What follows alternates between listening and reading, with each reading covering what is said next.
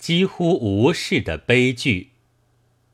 果戈里的名字渐渐为中国读者所认识了，他的名著《死魂灵》的译本也已经发表了第一部的一半。那译文虽然不能令人满意，但总算借此知道了，从第二至六章一共写了五个地主的典型，讽刺故多，实则除一个老太婆。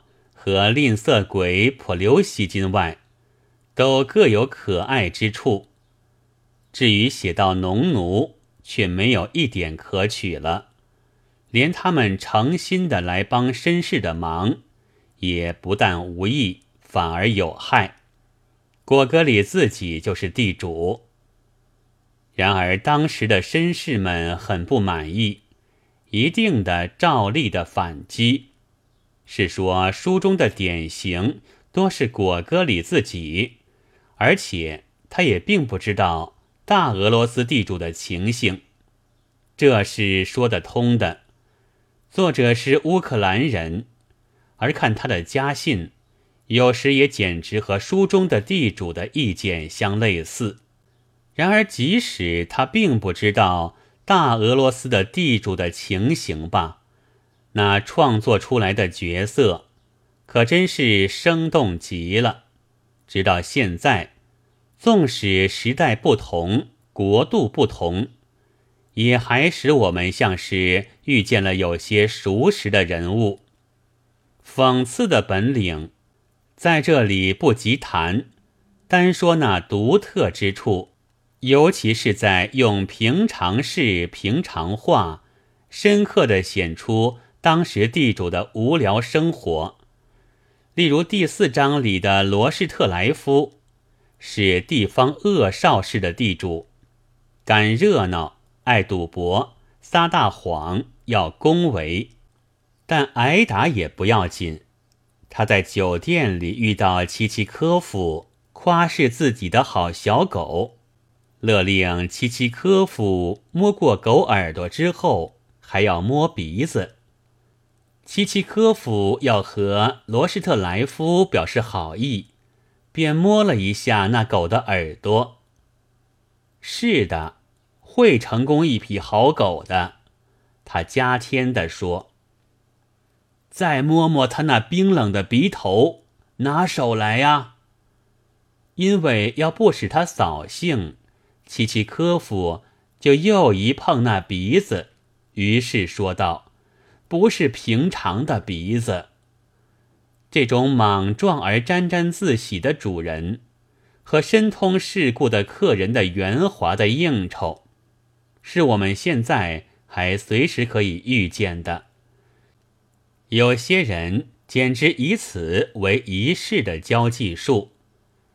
不是平常的鼻子，是怎样的鼻子呢？说不明的。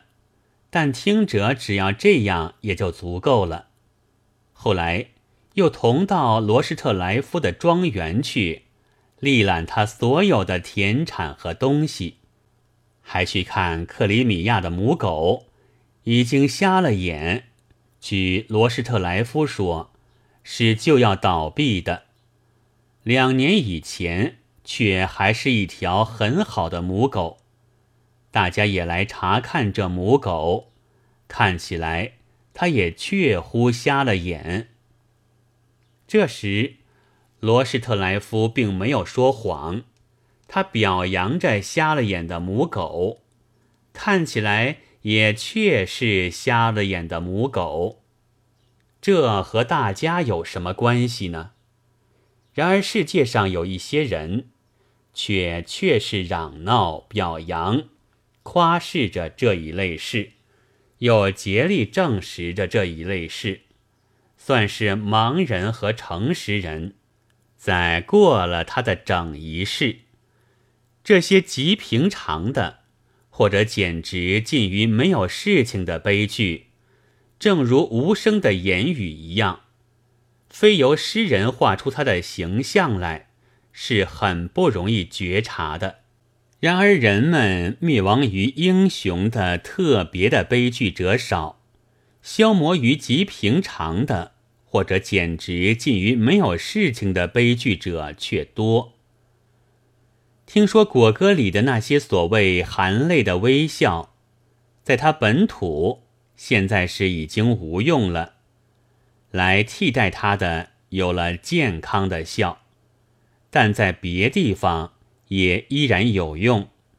因为其中还藏着许多活人的影子，况且健康的笑，在被笑的一方面是悲哀的，所以果歌里的含泪的微笑，倘传到了和作者地位不同的读者的脸上，也就成为健康。这是死魂灵的伟大处，也正是作者的悲哀处。七月十四日。